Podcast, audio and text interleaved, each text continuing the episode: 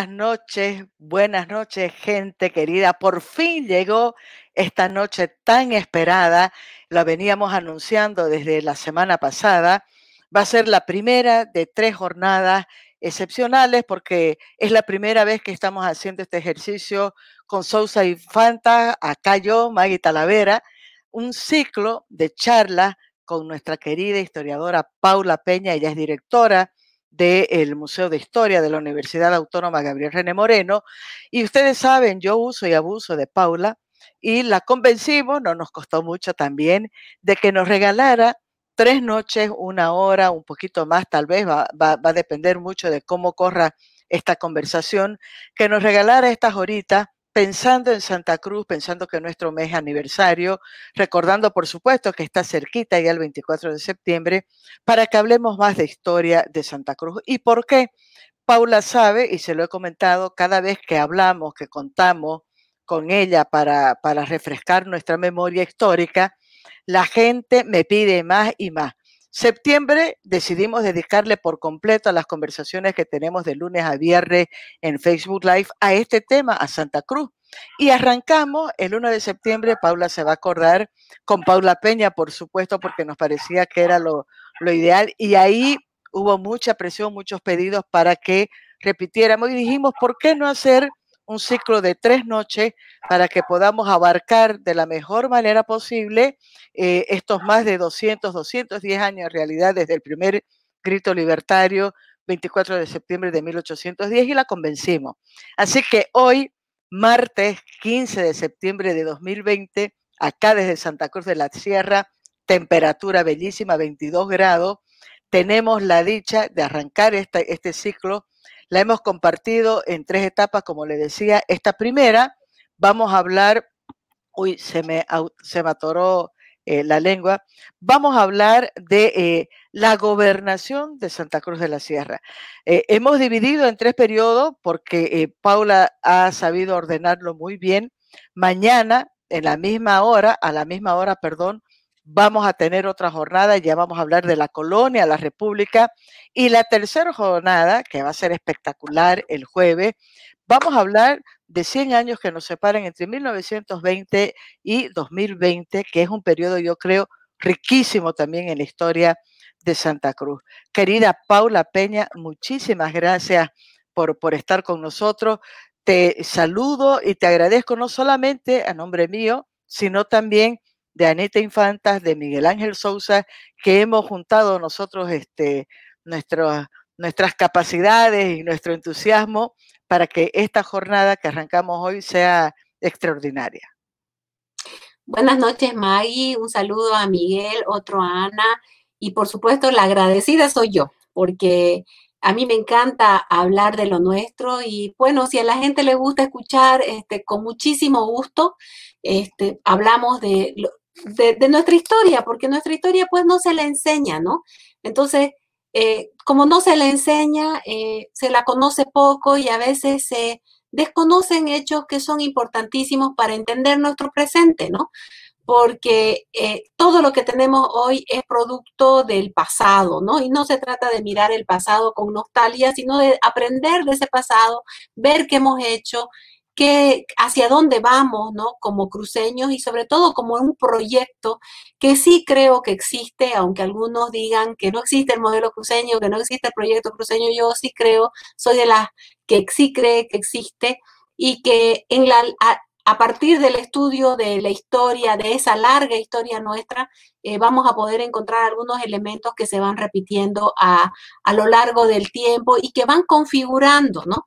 Entonces yo quiero aclarar que hay cosas que están en la memoria histórica de la gente, es la memoria colectiva.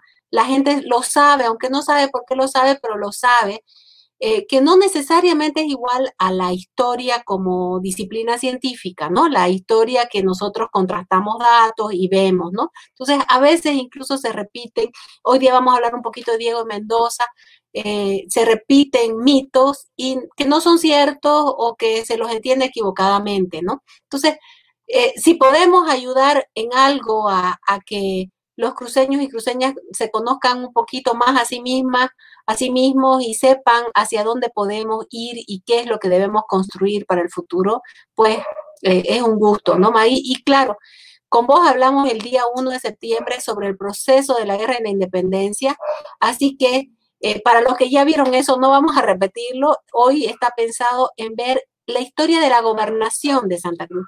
A mí bien que lo pusiste en, el título, las características coloniales, no me gusta mucho hablar de la historia colonial, porque tiene toda una carga negativa.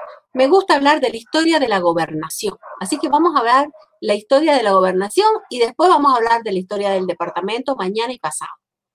Perfecto. Eh, Entonces, lo que vamos a hacer, Paula, Paula va a tener eh, un, un tiempo, varios minutos, para que nos haga una presentación yo ya estoy acompañando, la gente ya está mandando saludos. Jorge Landívar está ya viendo, Chila López dice qué belleza Maggie, es bueno que aprendamos más de nuestra historia.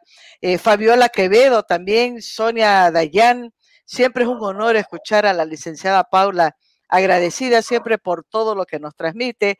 Tatiana Quiroga, ya hay mucha gente. Luz Mónica dice mi profe, eh, que está conectada, mi querida Lucía Balcázar, eh, así que prepárense, escuchemos a Paula. Si tienen dudas, si tienen eh, algún comentario, ahí está también Miguel, eh, ya está compartiendo, van a ir saliendo los mensajes a pie de pantalla. Ah, adelante, mi querida Paula. Ya, muchas gracias, May. Y las preguntas que las vayan mandando y las vamos resolviendo al final. Empezamos. Muy bien. Historia entonces de la gobernación de Santa Cruz de la Sierra. Antes de eso, este es un mapa que eh, lo he sacado de libros brasileños, ¿no? Estos son los libros con los que se estudia en Brasil, pero lo que quiero mostrar aquí es el camino del Peavirú. Poco se conoce este camino. Ese es el camino que los pueblos indígenas de las tierras bajas realizaban para eh, llegar a las tierras altas y conseguir metales. Por eso dice camino de los indígenas para obtener metales. Este es fundamentalmente el camino de los indígenas guaraníes, pero ah, se han evidenciado otros caminos. ¿Qué es lo que querían los, los pueblos de la América, eh, prehispánica, antes de la llegada de los españoles, estaban hambrientos de metal, buscaban metales. Entonces, ellos ya iban abriendo estos caminos para intercambiar metales con los pueblos que tenían metales, ¿no? Entonces, ahí tenemos el camino principal del Peavirú que se, inicia, que se inicia en el Océano Atlántico, que tiene diferentes vías que pasa fundamentalmente por el territorio cruceño. Eh, el profesor eh, Oscar Tonelli tiene un libro, El Peavirú Chiquitano, porque es otro ramal que no lo tengo aquí eh, pintado, digamos, pero lo que se trata es que nos demos cuenta de que sí había una relación entre los pueblos que no tenían metales y los pueblos que tenían metales. Los pueblos indígenas de este territorio están hambrientos del metal. ¿Por qué el metal? Porque vivía, América vivía en la edad de los metales y necesitaban metal para las armas, para las herramientas y porque pues significaba de alguna manera un mayor avance. Entonces, quedando claro que este, esta zona había una conexión, también quisiera aclarar un tema que para mí es fundamental para entender el proceso del que vamos a hablar. En la zona andina de la actual Bolivia, en la parte de Chile, un poco de Argentina, el Perú, parte de Ecuador, existía el imperio inca. El imperio inca era lo que llamamos los historiadores la América nuclear, donde había un imperio conformado eh, por, por, los incas, que eran quechohablantes, que dominaban todo este territorio, y fuera del territorio del imperio inca existían todos estos pueblos, todos estos pueblos que no tenían ni unidad política ni unidad lingüística. ¿Qué significa esto? Que habían muchísimas naciones de pueblos indígenas, cada uno con su propia lengua, con su propia cultura, eh, con sus propios jefes, y no había unidad política, no había un gran emperador a diferencia del imperio inca o del imperio azteca en América de, eh, Central, digamos, en lo que va a ser América Central y el México. actual, ¿no? Entonces, es importante entender que en todo nuestro territorio, que se llama la América marginal, le dicen algunos historiadores, viven distintos pueblos con distintas lenguas, con distintas culturas, con distintas religiones, donde no hay un gran emperador. Y esto va a marcar entonces la diferencia en el proceso de la conquista. Vamos a ver, aquí tenemos un mapa, todos estos mapas los ha elaborado Carlos Sirvián, que él, tan gentilmente los elabora, yo se los pido para mis clases porque a mí me gusta mucho trabajar con mapas para que nos ubiquemos, ¿no? Este es el mapa de América, del cono sur, ¿no? Y aquí vamos a mostrar cómo en los viajes de descubrimiento, una vez Colón descubre eh, América en 1492, él muere sin saber que había descubierto un nuevo continente, aunque ya Américo Vespucio en 1504 ya habla de que es un nuevo continente, que es un continente distinto a el Asia, donde Colón había pensado que había llegado. Y una vez los españoles se dan cuenta que es un nuevo continente, están desesperados buscando un canal interoceánico y comienzan a realizar una serie de viajes alrededor para ver cómo llegar, porque su objetivo era llegar a la India, a la China, al Japón o al Zipango, como yo decía. Entonces tenían que saber que encontrar ese paso. Y en la búsqueda de ese paso, ¿no? Yo me estoy acá marcando el, solamente la zona del cono sur, Juan Díaz de Solís entra por el río de la Plata, porque si ustedes miran, pareciera que puede ser un canal interoceánico, entra por el río de la Plata y él ahí eh, cree que es el canal interoceánico y los indios los van a matar, ¿no? Eh, él está, todos están buscando metales, los van a matar a Juan Díaz de Solís. Diez años después, once años después, pero debo decir esto, en 1520 Magallanes descubre el estrecho de Magallanes y ya se da la primera vuelta al mundo. En 1526, Sebastián Gaboto entra por el río de la Plata, sube por el río Paraná y más o menos llega hasta el Bermejo, el Pilcomayo y obtiene objetos de metal. Y este Sebastián Gaboto se lo entrega a Carlos V, rey de España. Le entrega los primeros objetos de metal que recibe el rey de España son los que le llega del Río de la Plata en 1526. Todavía Pizarro no ha llegado al Perú. No saben todavía la existencia del imperio inca. Estamos hablando de 1526. Con estos elementos el rey decide organizar una expedición dirigida por un noble, Pedro de Mendoza, y es importante esta expedición porque Pedro de Mendoza llega a América. No solamente viene él, no es, el típico conquistador que nos enseñan en la escuela como Cortés o Pizarro, sino que él viene con, con varias naves en esas naves trae familias enteras, trae vacas, ovejas, cerdos, gallinas, semillas, porque vienen a colonizar. Es una expedición que se organiza en España. No es una expedición como Cortejo, como Pizarro. Es una expedición que se organiza en España. Y este don Pedro de Mendoza viene con toda su armada, con, como te digo, con, con familias enteras, él mismo viene con su esposa y viene mucha gente que después va a estar en Santa Cruz de la Sierra. Ellos van a fundar Buenos Aires como Nuestra Señora de Santa María del Buen Aire. Sin embargo, los indios los están atacando, no los dejan este, seguir adelante y él manda a una persona, Juan de Ayola, lo manda que suba por el río Paraná en busca del metal. Y este Juan de Ayola sube con otro señor que se llama Juan de Salazar y este Juan de Salazar funda Asunción y Juan de Ayola sigue más o menos hasta lo que es actualmente Corumbá. Y lo deja ahí a otro personaje importante que es Martínez de Irala y Juan de Ayola llega más o menos hasta donde es hoy día Sucre, y consigue metales, y cuando él regresa, los indios del río Paraguay lo matan. ¿Y por qué lo matan? Lo matan pues porque tenía metales que también los indígenas querían. Muerto Juan de Ayolas, ya había habido otro español que había buscado también metales que se llamaba Alejo García. Este Domingo Martínez de Irala se regresa a Asunción. El gobernador Pedro de Mendoza se había regresado a España y el rey de España manda seis años después, en 1542, a un segundo adelantado llamado Álvar Núñez Cabeza de Vaca. Álvar Núñez Cabeza de Vaca es un, es un conquistador espectacular. Él conquistó todo lo que es la Florida, Nuevo México, en, en lo que hoy es Norteamérica. Él tiene muchos libros, es el hombre, es el conquistador más leído de la historia porque él publicó sus libros que se llaman Naufragios sobre la conquista de América del Norte y comentarios sobre su llegada al Río de la Plata, y fue muy leído en su época y sigue siendo el hombre, el conquistador más leído. Pero este Álvaro Núñez Cabeza de Vaca nos interesa porque con él viene el capitán Yuflo de Chávez. Él viene ya en una armada que desembarca aquí en Santa Catarina, en, la, en Florianópolis, un, lugar hoy día de un balneario, en esta eh, franja roja, y ellos ya no podían venir por Buenos Aires porque los indios de Buenos Aires no dejaban paso, pasar a ningún cristiano, desembarcan en Santa Catalina, cruzan esta parte del continente caminando y llegan a Asunción. Esto es importante porque van conociendo a la gente y, y van conociendo pues los pueblos indígenas.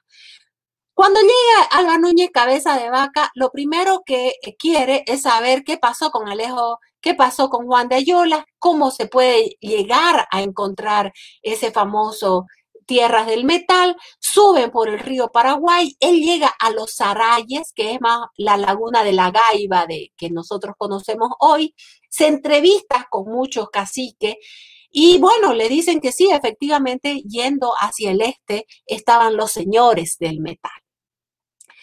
Eh, Ñuflo de Chávez era un hombre de confianza, por si las dudas, Ñuflo de Chávez era un hombre que leía, escribía, y Álvaro Núñez Cabeza de Vaca era un, hombre súper exigente que le exigía a sus soldados, sus capitanes y sus generales que escriban todos de vista, decía, nada de oída, todo lo que ellos vean.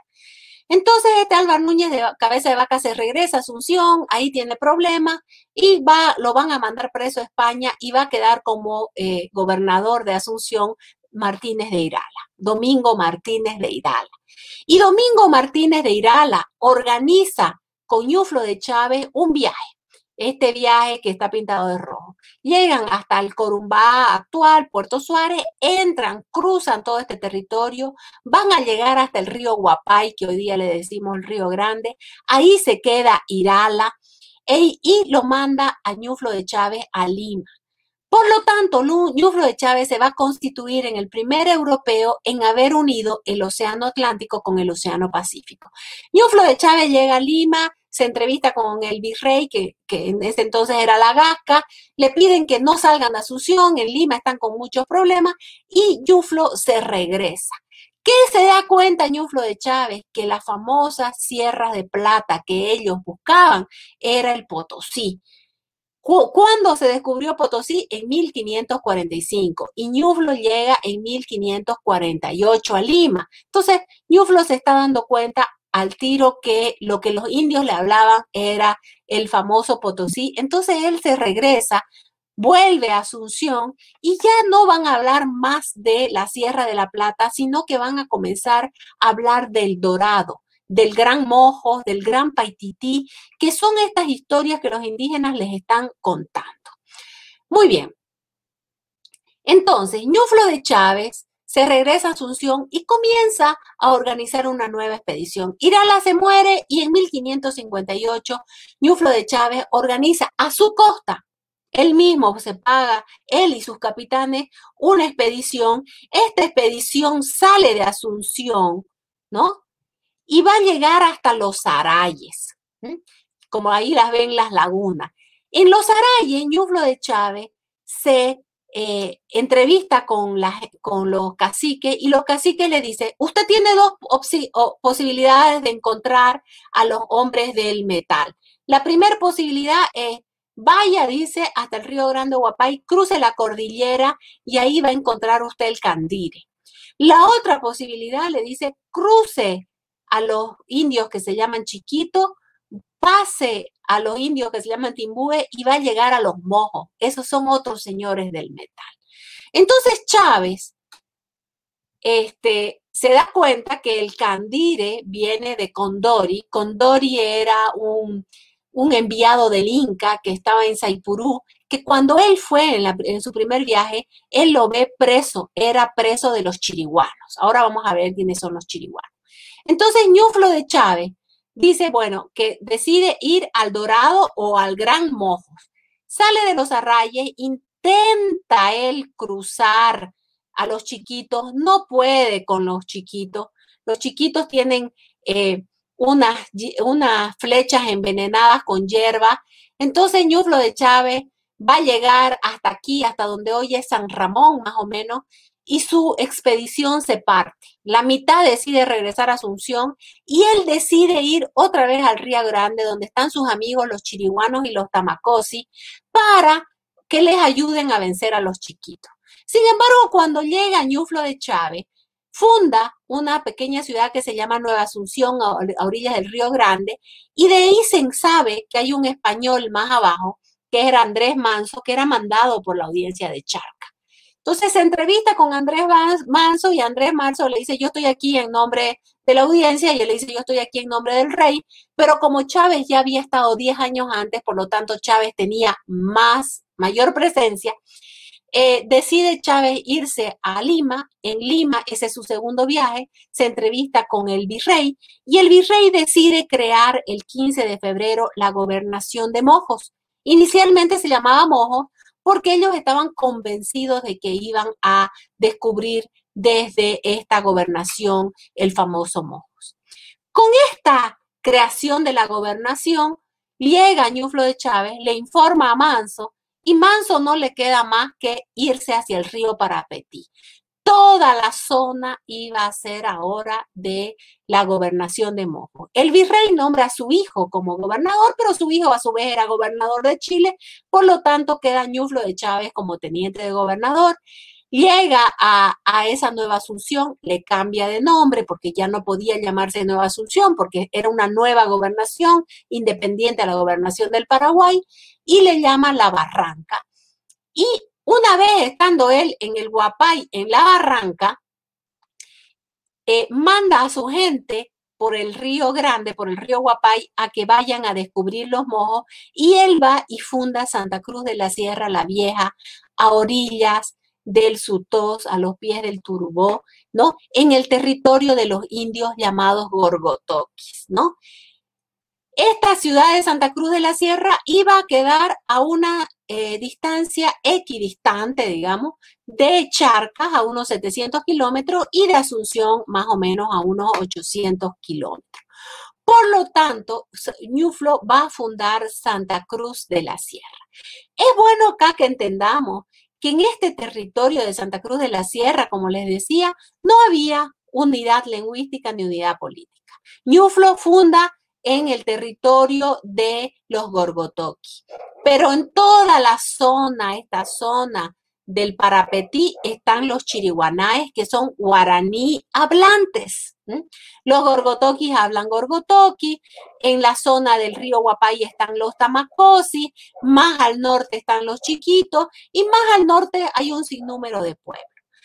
¿Qué es lo importante de esto? Lo importante es que, a diferencia de Pizarro, que acabó con el emperador, tanto con, con eh, Atahualpa y además había matado a su hermano Huasca, aquí no hay un emperador, por lo tanto Ñuflo de Chávez tiene que desarrollar una política de negociación permanente con los pueblos indígenas, ¿no? Los pueblos indígenas no lo ven a Ñuflo de Chávez como lo ven ahora, como nos dicen, no, es un invasor. Ellos lo están viendo como un una ficha más, como una persona más, como un grupo humano más en el territorio que se están disputando para dominar. Entonces los chiriguanaes están aquí en la cordillera de los chiriguanaes, los chiriguanaes ya le digo son guaraníes, aquí están los gorgotoki, los chiquitos, los tamacosi, no, los mojos, Aquí están los itatines, los guaycurú, los payaguás, cada uno con su propia lengua. Aquí los samucos, que son los actuales ayoreos. Entonces, la política de Ñuflo de Chávez es una política de la alianza. Si la conquista del imperio inca de la zona andina es una conquista vertical, ¿no? Llegan los españoles, dominan al Inca, se quedan con su imperio, con sus amigos, con sus enemigos, con sus impuestos.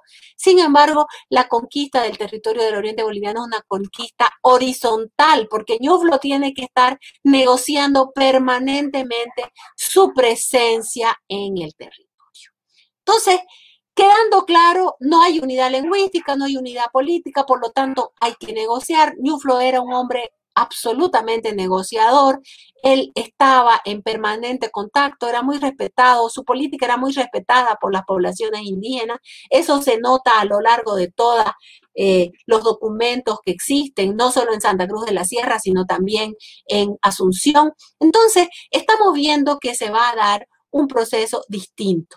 Muchos intentan decir que no es así, pero basta con que lean un poco más los documentos para que lo puedan ver. Muy bien. ¿Qué motivaba? Santa Cruz de la Sierra se convirtió entonces en el punto de partida para encontrar el famoso dorado o mojos. Ni bien llega Ñuflo de Chávez y funda Santa Cruz de la Sierra, que lo hace en febrero, el 7 de junio de ese mismo año organiza su tropa y se va por tierra, voy a volver a este mapa, en busca de los famosos mojos, ¿no?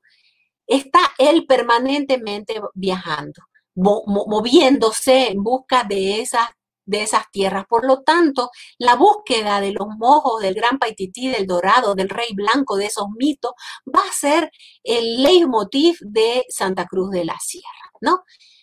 Muy bien, los cruceños están buscando estas riquezas que son más imaginadas que reales en realidad, ¿no? Y en la búsqueda de riqueza eh, llegan a las minas de Itatín. Las minas de Itatín son actualmente unas minas que se encuentran eh, cerca de San Juan de Taperas y de Santo Corazón. Las minas Don Mario, creo que se llaman en la actualidad, son explotadas y estaba llegando Ñuflo a las minas de Itatín y los itatines lo matan, ¿no? Lo matan a Ñuflo de Chávez y el Cabildo de Santa Cruz de la Sierra lo elige como gobernador a su cuñado, don Diego de Mendoza. Y Diego de Mendoza va a gobernar Santa Cruz de la Sierra en tres años, de 1568 eh, hasta fines de 1572. Cuatro años casi va a ser el gobierno de Diego de Mendoza. ¿Por qué es importante que te digo que es el cabildo? Ñuflo de Chávez ni bien funda la ciudad, era la capital de una gobernación y al ser la capital de una gobernación tenía un gobernador. El gobernador era puesto por el rey, pero también había el cabildo, que es el poder local, el poder de los vecinos. Cada primero de enero se elegía al cabildo. Si el gobernador moría sin dejar un sucesor, el cabildo tenía la potestad de nombrar un, nuevo gobernador y efectivamente el cabildo nombra a Diego de Mendoza. Le mandan esta, este nombramiento al virrey, el virrey lo acepta, pero en 1569 llega un nuevo virrey que se llama el virrey Toledo. Y este virrey Toledo, él, está, él quería formar un estado español fuerte y quitarle el poder a los conquistadores, porque sabían muy bien que los conquistadores pues habían sido los grandes sacrificados en conquistar estas tierras para su majestad. Entonces, eh, cuando sabe que Diego de Mendoza está de gobernador, decide nombrar él a un nuevo gobernador, a eh, el gobernador Pérez de Zurita, y lo manda a Santa Cruz de la Sierra. Él llega a finales de 1572 a Santa Cruz de la Sierra y bueno, viene con unas instrucciones claras. ¿Cuáles eran esas instrucciones claras? Eh, dejar de buscar las minas, dedicarse a defender charcas, charcas o, lo que es hoy Sucre, de los ataques de los chiriguanaes, hacerle la guerra a los chiriguanaes con los a propio costo de los cruceños, abrir un camino al río Paraguay, abrir un puerto, y esto va a traer un conflicto de intereses. Entonces acá yo puse la tensión entre el proyecto cruceño y las autoridades del virreinato y la audiencia. Tanto el virrey como la audiencia quieren que los cruceños sean simplemente unos protectores de eh, la explotación de minerales de Potosí y, por lo tanto proteger también a Charca, que frenen a los chiriguanos. Los chiriguanos son amigos de los cruceños, pero están atacando a los españoles de Charca, porque esa es la política también. Los indígenas están jugando su propia política también. Entonces, eh, ahí hay una tensión importante En julio de 1573, eh, Diego de Mendoza lo mete preso a Pérez de Zurita, justamente porque eran dos proyectos distintos, lo manda a donde el virrey y va a quedar gobernándose Santa Cruz. Esto va a provocar que el virrey se enfurezca, mande, él intente negociar con Diego de Mendoza para que Diego de Mendoza deje de ser gobernador y eh, va a mandar pues a a su ejército liderado por Paniagua de Loaiza para enfrentarse a Diego de Mendoza. En Santa Cruz van a estar fraccionados, ¿no? Por un lado van a ver los que apoyen a Diego Mendoza, por otro lado van a ver los que apoyen a el gobernador huido, digamos, ¿no? Entonces hay una tensión en Santa Cruz, un enfrentamiento entre cruceños y finalmente este lo van a tomar preso a Diego de Mendoza y en enero de 1575 lo van, le van a cortar su cabeza en Potosí, ¿no? Y el, virrey Toledo, como manera de, de, golpear a los cruceños, vuelve a nombrar a Juan Pérez de Zurita como gobernador. Y Juan Pérez de Zurita va a intentar ya no solo este, acabar, digamos, con el tema de Mojo, sino trasladar Santa Cruz que estaba ya en Chiquito a una zona más cercana a Charcas para poder controlarlos mejor y sobre todo para controlar mejor a los chiriguanos, ¿no? No lo va a lograr. Los, los, cinco años, los segundos cinco años de gobierno de Pérez de Zurita son un desastre, no logra nada. Va a tener la oposición permanente de todos los cruceños, cuyo objetivo era, pues, descubrir los mojos. Sin embargo, perdón, ahí debería decir 1580, eh, el virrey nombra un nuevo, eh, a un nuevo gobernador que se llama Lorenzo Suárez de Figueroa. Lorenzo Suárez de Figueroa a su vez era pariente del virrey, pero era un hombre que llegó a Santa Cruz de la Sierra y va a, dar, va a estar a favor del proyecto cruceño. En este mapa yo tengo las principales, las únicas ciudades, perdón, fundadas en el siglo XVI. Como te dije, aquí está Santa Cruz de la Sierra, Andrés Manso había fundado una pequeña ciudad, Santo Domingo de las Nuevas Rioja, pero a los pocos años de su fundación los chiriguanos la, la quemaron. Después de la rebelión de Diego de Mendoza, Aquí está La Plata para que se ubiquen, que es la ciudad de Sucre. Los chiriguanos, que eran los dueños y señores de esta cordillera, atacaban La Plata, atacaban Potosí, que está por aquí. Eh, el virrey intenta frenar a los chiriguanos, le hace la guerra a los chiriguanos, los chiriguanos lo derrotan al virrey y quería trasladar a Santa Cruz más hacia el río Grande Guapay porque estaban más cerca para atacar a los chiriguanos. No lo logra, entonces va a fundar Cochabamba en 1575, Tarija en 1574 y Tomina en 1575. Estas tres ciudades se fundan con el objetivo de detener los avances de las naciones indígenas hostiles. Santa Cruz de la Sierra está aquí, sigue buscando.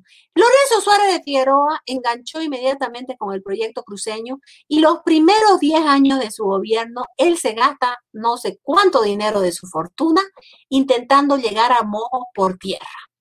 Él va a ser el que traiga a los, a los padres jesuitas. Él había sido educado por los padres jesuitas y en 1587 llegan los jesuitas a Santa Cruz de la Sierra. Esto es importante porque los jesuitas aprenden inmediatamente tres lenguas, la chiriguana, la chaney, la gorgotoqui, y comienzan un proceso importantísimo de evangelización. Después de 10 años y de gastarse más de 40 mil pesos de su fortuna, este Lorenzo Suárez de Figueroa decide una estrategia más que fundar San Lorenzo a orillas del río Grande Guapay. Alguna gente dice, San Lorenzo se fundó para acabar con Santa Cruz. No, señores. San Lorenzo se fundó con el único objetivo de buscar una nueva entrada hacia Mojos, una entrada por agua, una entrada, entrada navegable, porque el proyecto cruceño era alcanzar estas tierras riquísimas donde se encontraba el Gran Mojo, el Gran Paititi. Él funda San Lorenzo a orillas del Río Grande Guapay. A los dos meses la traslada al otro lado, en una zona conocida como Cotoca, y a los cuatro años, en 1595, la traslada sobre el río Piraí, donde, se, donde nos encontramos nosotros actualmente. Entonces, por un lado, Lorenzo Suárez de Figueroa, un político que gobernó Santa Cruz por 15 años, satisface a los cruceños en su búsqueda del dorado por agua ahora, porque se habían agotado las instancias por tierra, y por otro lado, eh, va a dejar tranquilos a las autoridades superiores porque desde San Lorenzo podía atacar mejor a los chiriguanos. Lorenzo Suárez de Figueroa no ataca a los chiriguanos. Lorenzo Suárez de Figueroa tiene una política de conciliación, de negociación, y él decide nombrar a un cacique chiriguano como el capitán grande de la cordillera. ¿no? Todo lo que hoy día son los valles cruceños, que nosotros decimos eh, Valle Grande, Manuel María Caballero, Florida, eso eran todos territorios chiriguanos. Los únicos amos y señores que habían acá son los chiriguanos, los quechos van a llegar con la República. Entonces, estos chiriguanos negocian y se llevan muy bien con Lorenzo Suárez de Figueroa, como se habían llevado, por supuesto, con Ñuflo de Chávez pero no se llevan también con la plata o con estos otros porque les están entrando a robar metales, les entran a robar a sus indios de servicio, les entran a robar a sus negros esclavos. Ante esta situación, Santa Cruz se va a convertir en, permítanme, en una sociedad de frontera. Frontera contra las naciones nativas hostiles, fundamentalmente los chiriguanaes, no hostiles contra los cruceños, hostiles contra Charca, y frontera contra el imperio portugués. ¿Qué va a hacer el imperio español ante la situación de que no puede eh, destruir a los chiriguanos? Tiene una política que hemos dicho, la política del apaciguamiento y la evangelización. Si no funciona, la guerra. Los cruceños no están dispuestos a perder a sus aliados chiliguanos con la guerra y entonces no queda más que fundar ciudades. Van a fundar, la primera ciudad que fundan es Jesús de los Montes Claros y los Caballeros, lo que hoy conocemos del Valle Grande como Valle Grande, Santa María de la Guardia o Comarapa, Chilón de Nuestra Señora de las Reglas, Saipina del Ángel Custodio y el Valle de la Purísima eh, eh, Concepción de Samaipata. Si ustedes se fijan, todo este territorio van a fundar ciudades, además de eh, la villa del río Pisuerga, Misque y Aiquile. Todo este territorio fundado fundamentalmente por cruceños, ¿no? Porque además es una, es una ruta que les permite el comercio con La Plata. Y a finales del siglo XVII se van a haber fundado eh, primero las misiones de Loreto, Trinidad y San Ignacio y Mojo y las misiones de San Javier, San Rafael, San José y San Juan Bautista en Chiquito. Y aquí me voy a detener un poquito, porque yo les había dicho que desde 1587 los jesuitas están en Santa Cruz de la Sierra. Acá dice San Lorenzo, San Lorenzo, Santa Cruz de la Sierra. Y desde ese momento ellos están con sus misiones evangelizadoras. Pero no es que uno evangeliza de un día para otro. Han demorado casi 100 años desde su primer llegada hasta esta zona en 1595 hasta fundar estas misiones 1000, eh, 684 Loreto y 1691 San Javier, ¿no?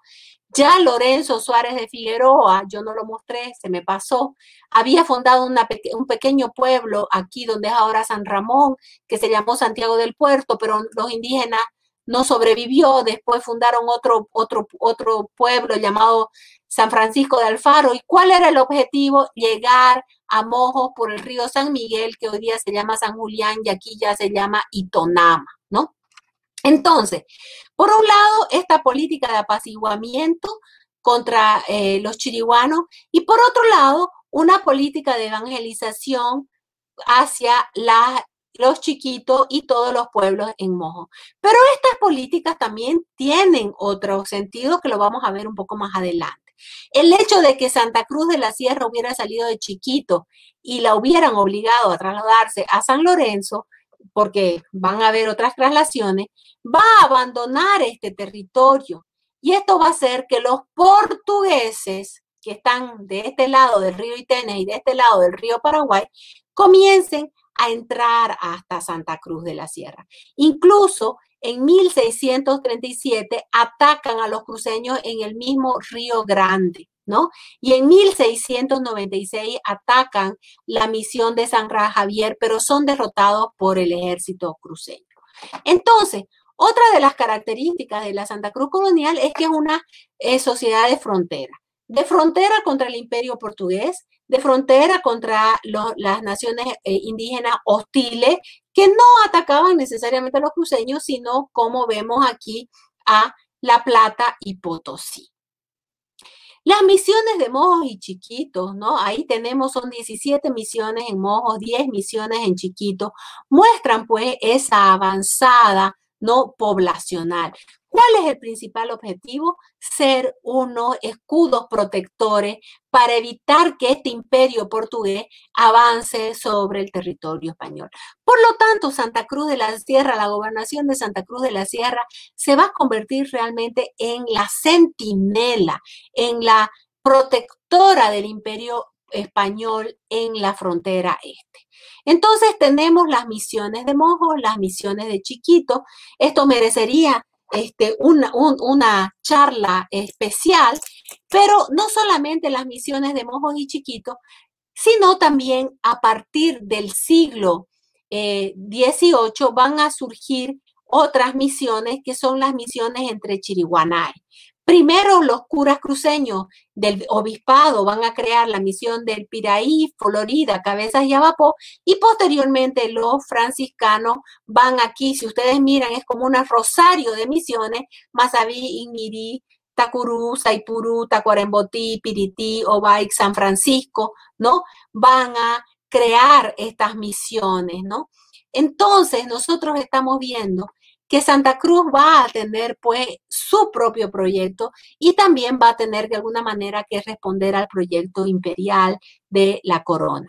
Entonces, la gobernación de Santa Cruz de la Sierra es una unidad política del imperio español que tiene, por un lado, un gobernador puesto por el emperador, tiene una ciudad capital que es Santa Cruz de la Sierra con su propio cabildo y el poder local. Y también es importante saber que eh, Santa Cruz va a ser un obispado, vamos a ver un mapa después, y va a ser la sede del obispado de Santa Cruz de la Sierra, que hoy es un arzobispado. Teniendo en cuenta ya toda la parte que hemos visto territorial, vamos a ver a la, la economía cruceña. Productos, rutas comerciales y medios de transporte. ¿Cuáles son los principales productos? Vamos a tener productos de consumo local, que son básicamente los productos artesanales e indígenas. Los productos artesanales, todo lo que se haga con barro, con la cestería, ¿no? Con la suela, con el cuero. Y los productos indígenas son los productos que los indígenas ya hacían antes de la llegada de los españoles. Fundamentalmente me refiero al cultivo del algodón. Eh, los indígenas cultivaban el algodón, lo, lo, lo tejían, lo teñían. Entonces estos productos lo vendían a los cruceños que lo utilizaban como los lienzos de algodón y también muchos productos artesanales, porque tendemos que entender que la cultura cruceña es una cultura mestiza, es la unión de esos españoles que llegaron con los indígenas que vivían. O sea, ¿qué iban a comer los españoles? Lo que los indígenas sabían que se comían, qué yuca, qué maíz, no sé, pues qué joco, ¿no? Qué, qué poroto, qué maní.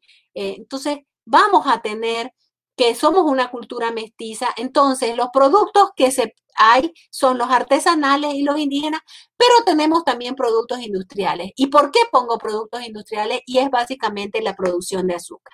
La producción de azúcar supone la, la plantación de la caña de azúcar, que no es un producto americano, lo traen los europeos, el corte de la caña de azúcar, la transformación de la caña de azúcar en azúcar. Eso es un producto industrial. Y eso es importantísimo porque nos muestra una industria, es una industria precapitalista. Las relaciones sociales son precapitalistas con gente asalariada, ¿no? A diferencia de otros lados donde se utiliza mano de obra este, de, los indígenas, ¿no? Por ejemplo, en, las minas, ¿no? Eh, donde hay la mano de obra eh, establecida eh, por, por, la corona en la producción de azúcar es una mano de obra pagada. Incluso vemos y tenemos muchos trabajos hechos sobre la producción de azúcar. Estos ingenios azucareros este, en Santa Cruz eran básicos con trapiches de madera, pero nunca fueron movidos por, nunca hubo esclavos, ¿no? Eran movidos por bueyes, ¿no? Y por ejemplo, el pailero, que era el que sabía en qué momento de hervir la caña de azúcar se podía convertir en azúcar, ¿no? Este tenía un salario mayor que del trapichero o que eh, los, otra gente que trabajaba. Entonces, en Santa Cruz no hay mitad ¿no? Que es el, trabajo obligatorio, asalariado, pero obligatorio. Yo no voy a hablar que no hubieran abusos, por favor, porque eso no sería cierto. Siempre habido abusos de la mano de obra indígena, pero tengo que decir que esta es una economía precapitalista. Además de eso, hay un comercio interno que se realiza y cuando digo comercio externo, fuera de la gobernación. ¿Dónde se iba fuera de la gobernación? Es decir, se iba a la zona andina, que era la audiencia de Charca, y cuáles eran las rutas comerciales. Eran rutas comerciales por tierra o por agua. Las rutas comerciales a la zona andina, que es lo que yo hablo de la exportación, era por tierra. Y se hacía de Santa Cruz hasta Samaipata y de ahí se iba a Valle Grande y se podía llegar hasta Cochabamba por un lado o hasta La Plata o Sucre por el sur. Esa ruta se hacía eh, a lomo de mula que tenía la capacidad de cargar hasta 10 arrobas de eh, azúcar.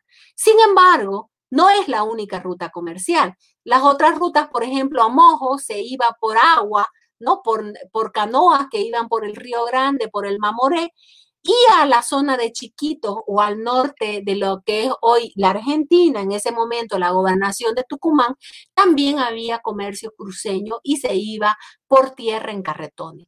¿Cuánto era la distancia recorrida? Promedio, cinco leguas por día. Por tierra, se, por agua se podía ir más rápido si se iba aguas abajo, aguas arriba era más, más, se demoraba más tiempo, pero el promedio de cinco leguas. Y debemos recordar que solamente se anda temprano en la mañana o en la tarde por el sol, los animales tienen que que tomar agua. A la zona andina hay que ir con mulas porque los caballos no resisten. Y a la zona chiquitana o al norte argentino o al Tucumán se va fundamentalmente con carretones, ¿no? Entonces, Aquí les estoy poniendo un ejemplo de las rutas comerciales. Después de la expulsión de los padres jesuitas, todo este, este comercio va a quedar ya abierto. Los cruceños van a ir por el Río Grande, Río Mamoré, van a llegar hasta el Pará en Brasil. Y acá tengo una ruta comercial muy desarrollada y acá he puesto el, viaje del gobernador de Santa Cruz de la Sierra, don Antonio Seoane de los Santos, a la capitanía de Mato Grosso en 1783. Él sale de Santa Cruz de la Sierra, cruza el Río Grande, va por San Javier, aquí he puesto todo, ¿no? Va por San Javier, San Ignacio, San Miguel, San Rafael, Santa Ana y llega hasta la Vila Vela de Mato Grosso, que en ese momento era la capital de la capitanía de Mato, Mato Grosso, y esto muestra primero los límites que existían entre el imperio portugués y el imperio español y los negocios que los cruceños hacían. Había otra ruta que era esta ruta que va a ser abierta entre Santa Cruz, San José, que es línea recta, y de ahí Santiago intentando salir hacia este fuerte aquí en Albuquerque. ¿No? Entonces, y al río Paraguay. Y por supuesto, hacia el sur, cruzando el río Grande y el territorio chiriguano para la, el comercio con el norte argentino.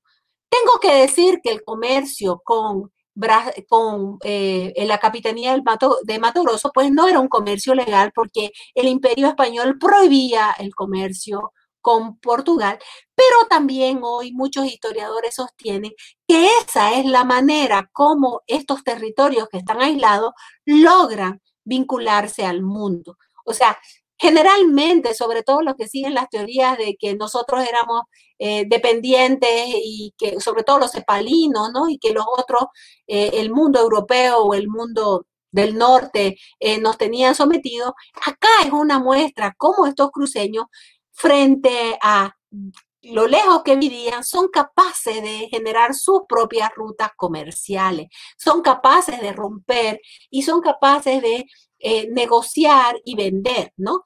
Claro, este, algunos les van a decir, ilegal, sí, ilegal, pero no, no, no había más, ¿no? Y es una manera de vincularse al mundo, es una manera de romper con eso de que eh, vivimos, somos, digamos, este tercer mundo totalmente dependiente de las políticas, porque se está demostrando que no es así como algunos intentan sostener. Entonces, para que ustedes vean, eh, cómo se realizaba el comercio. Aquí les estoy mostrando, en 1776 hay un cambio en las políticas del imperio español. Todo esto era el virreinato del Perú, pero en 1739 se crea el virreinato de Nueva Granada y en 1736 se crea 76 el virreinato del Río La Plata. La gobernación de Santa Cruz de la Sierra deja de pertenecer al virreinato del Perú y pasa a pertenecer al virreinato del Río de la Plata. Y al pasar a, pertenecer al virreinato del Río de la Plata, también va a pasar la audiencia de Charcas, ¿no? Y la gobernación de Tucumán, la gobernación de Paraguay, todo lo que es eh, el, actual Uruguay, que en ese momento era eh, lo de Montevideo, ¿no? Y por supuesto Buenos Aires. Con estos cambios que se dan, y ya estoy sobre la hora, eh, se, va a, se van a crear las intendencias, ¿no? Esta era la gobernación de Santa Cruz de la Sierra, que estaba conformado por Mojos, por Chiquito, por Cordillera, por Santa Cruz y su cercado por el Valle y el Valle Grande, ¿no? Y aquí voy a mostrar lo que era las cercanías de Santa Cruz para que nosotros nos podamos eh, entender. Eh, esta es la ciudad de Santa Cruz de la Sierra. Aquí he puesto el tema de, de, de la parroquias que existían para que, porque era la manera de organizarse, la iglesia catedral, el convento de la Merced, la ermita de la Misericordia, lo que es ahora Jesús Nazareno. Había dos viceparroquias que eran Portachuelo y Portachuelo al norte y Paurito al sur. Tenemos dos capillas rurales, la Enconada, que hoy día es Guarne, y Paila, que bueno, sigue siendo Paila, orilla del río Grande o Guapay, y las misiones de eh, San Carlos, los santos de Esposorio de Buena Vista y, y Santa Rosa. Además de eso, tenemos la reducción de en Porongo, ¿no? Y todas estas otras poblaciones que ustedes ven aquí, que hoy son pueblos, en ese momento, ¿no? Por ejemplo, estoy hablando de La Guardia, Peji, Cotoca, Osuro, eh, eh, qué sé yo, El Salao, Candelaria, Susaquito, Comechila, Víbora, ¿no? Vivosi es una misión de indios chiriguanos, Naicoa, Subí, todos estos territorios son el avance, ¿no? del territorio eh, cruceño. Además, digamos, existía en el Valle Grande, eh, como hemos visto, Chilón, Comarapa, Saipina, Mairana, Samaipata, más las misiones de Mojos, las misiones de Chiquito y las misiones de Cordillera. Sin embargo, en 1782, el rey de España decidió que la gobernación de Santa Cruz de la Sierra coincida con el territorio del obispado. Y el obispado de Santa Cruz de la Sierra incluía Cochabamba, incluía todo este territorio de Cochabamba. Y eso va a provocar que en 1783 se, se lleve la capital de Santa Cruz a Cochabamba, lo que va a crear muchas molestias en Santa Cruz, aunque el gobernador hasta 1795 va a tener nomás su sede en Santa Cruz de la Sierra, ¿no? Bueno, ahí nos vamos a quedar porque en el programa del primero de eh, septiembre hablamos sobre la guerra de independencia y en este momento ya basta decir eh, que los jesuitas ya no están en mojos, ya no están en chiquitos, ¿no? Aquí tenemos una serie de misiones creadas en, en Cordillera, los cruceños están creando misiones en lo que ahora es Guarayo, ¿no? Entonces, este es el territorio del obispado de Santa Cruz de la Sierra. Y bueno, esa es básicamente eh, la presentación que tenía para hoy. Maggie. Súper, súper eh, eh, absorta e impresionada y es algo que, quiero compartir. Eh, cada vez que escucho, cada vez que la, escucho a Paula, es como si partiera de cero, porque siempre descubro cosas nuevas que no tenía antes, por lo menos en mi memoria. Quiero decirle a la gente que nos está viendo, primero que muchísimas gracias, llenos de elogios para Paula, que si están acompañando la, exposición de Paula. Si tienen alguna pregunta, compartan al pie de la entrevista que eh, Miguel Ángel Sousa, que está eh, en, al comando de la parte técnica, nos va a ir compartiendo también preguntas que puede Paula contestar en este momento. Yo eh, quiero remarcar algunas cosas. Tengo, tengo muchas cositas que, me gustaría este, que puntualice. Primero me llama muchísimo la atención la figura del cabildo. Porque ahora, claro, se habla y todo el mundo hace cabildo, ¿no? Y digo, ¿cómo ese era un factor que ya estaba este, presente? ¿Cómo, ¿Cómo aparece eso? ¿Cómo la gente se apropia del cabildo y lo toma como eh, este instrumento? Cada primero de enero, vos decías, se convocaba y se nombraba al cabildo e incluso tenían la capacidad de poder nombrar al gobernador en caso de que em, el virrey no, no, no lo hiciera. Eh, eso es una cosa.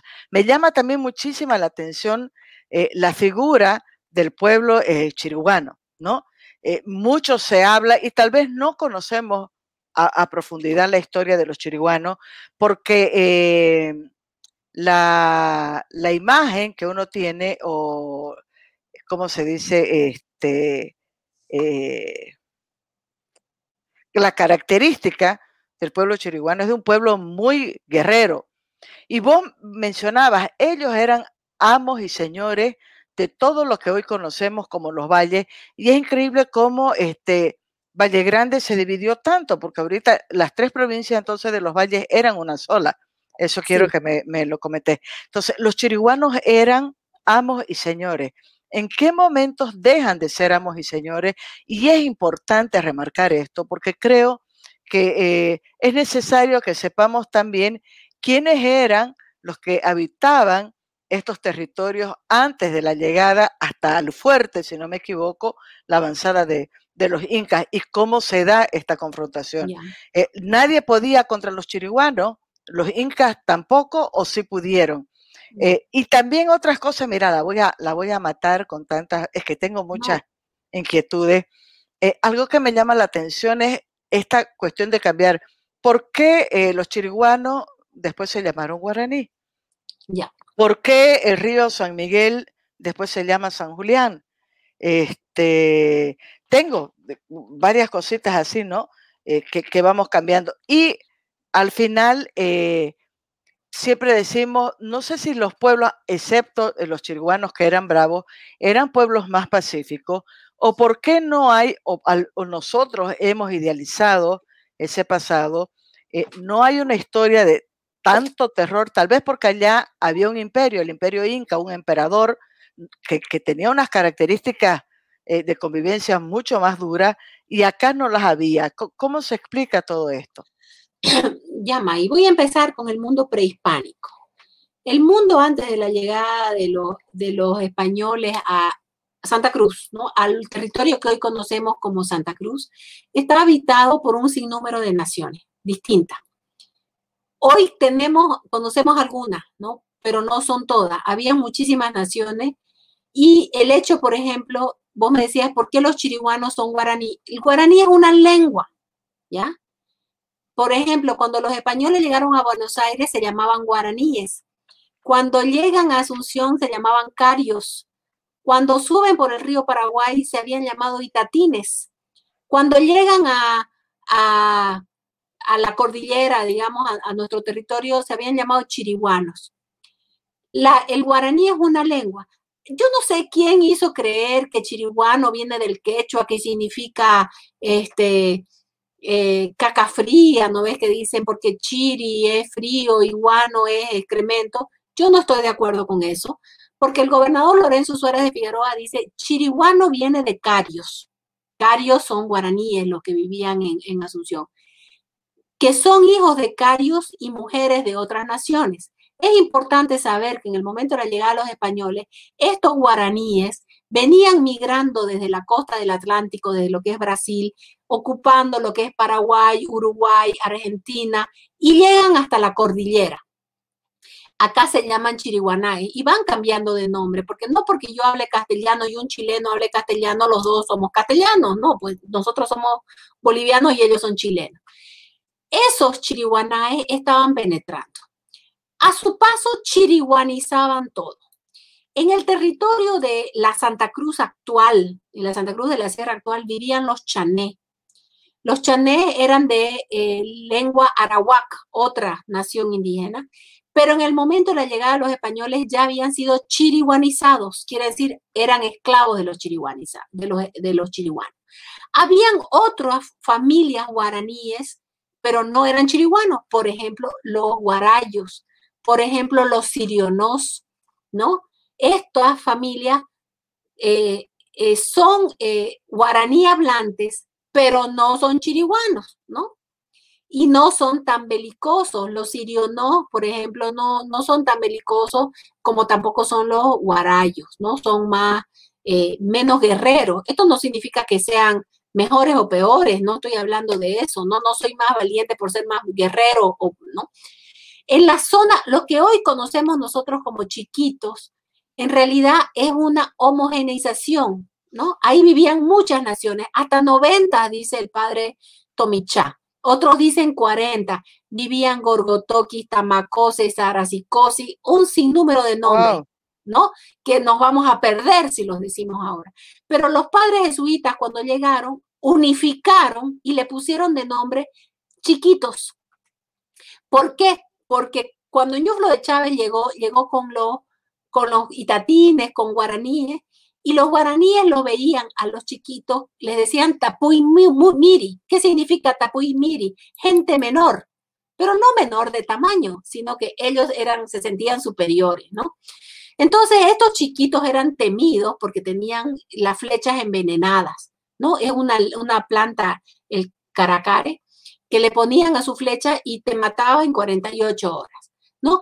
Y en el territorio que hoy es el Beni, es un territorio muchísimo más complejo porque habían canichana, itonama, este, cayubaba, baures, mojo, muchísimas más variedades de pueblos indígenas, que los padres jesuitas de Mojo no pudieron unificar, por eso en Mojo hay muchas lenguas.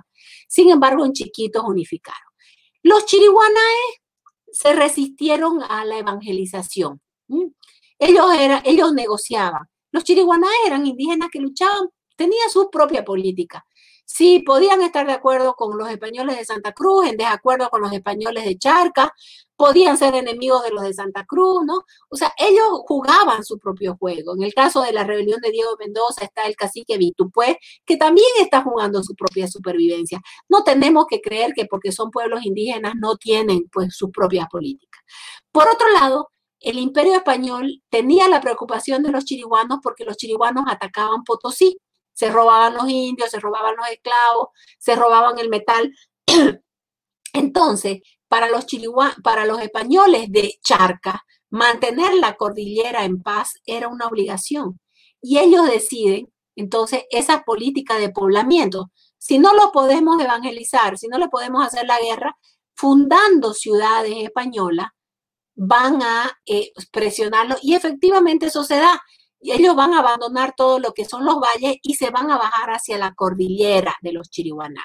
Porque en el Chaco mismo no vivían los chiriguanay, vivían los tobas, vivían los zamucos, los potoreras o los chamacocos, ¿no?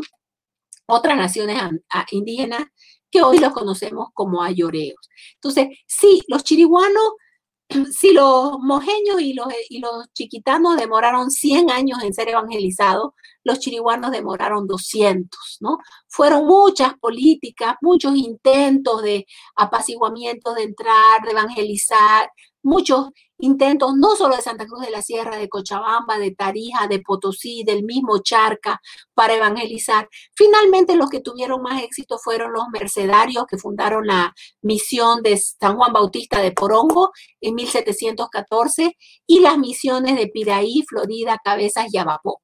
Y posteriormente ya se llamó a los franciscanos a, a, Fray, Francisco del Pilar y crearon ese rosario de misiones entre el Río Grande y el río Parapetí, ¿no? Y justo va a llegar la guerra de la independencia, entonces esto va a quedar ahí en un stand-by y los guarayos van a ser evangelizados por el clero cruceño también a partir de 1803, Velasco, que van, ¿no? Y van San Pablo, todas esas fundaciones. Entonces, las relaciones son relaciones distintas. Acá no hay mita, no hay obraje. Por supuesto, hay otras maneras de explotación, ¿no? Pero, por ejemplo, Valle Grande y Santa Cruz son zonas básicamente mestizas, mientras que Mojo, Cordillera y Chiquito son poblaciones misionales. Eso en torno a los chiriguanos. En torno a, algunos dicen, es, es un mito, los chiriguanos no derrotaron a los incas. Sí, los incas buscaban expandir su imperio, ¿no? Hacia el norte, hacia Ecuador, hacia el este, hacia el sur, ¿no? Hacia Chile. En Chile también los mapuches y todos esos grupos no los dejaron avanzar.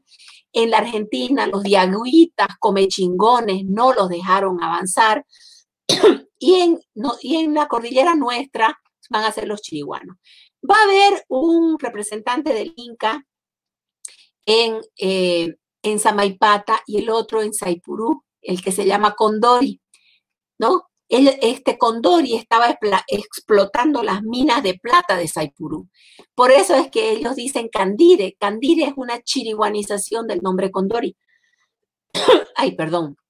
Bueno, eh, en el momento que Irala llega con Yuflo en su primer viaje, se encuentra con Condori, esclavo de los chiriguanos, y ya Aguacané, que era el otro sobrino del Inca, lo habían matado en Samaipata. Ya Samaipata, lo que es Misca, Iquile, todo eso era zona chiriguana, que después van a ser presionados y los van a obligar a bajar, ¿no? Hacia la cordillera, hacia lo que hoy día nosotros decimos la provincia cordillera, ¿no? Entonces, eh, los incas, los chiriguanos pusieron una frontera. Incluso hoy si uno habla con los guaraníes, dicen Tomina era la frontera, ¿no? Hasta ahí no pasaron más los incas. Eso en relación a las poblaciones prehispánicas. En relación a la población ya eh, producto de la eh, colonización.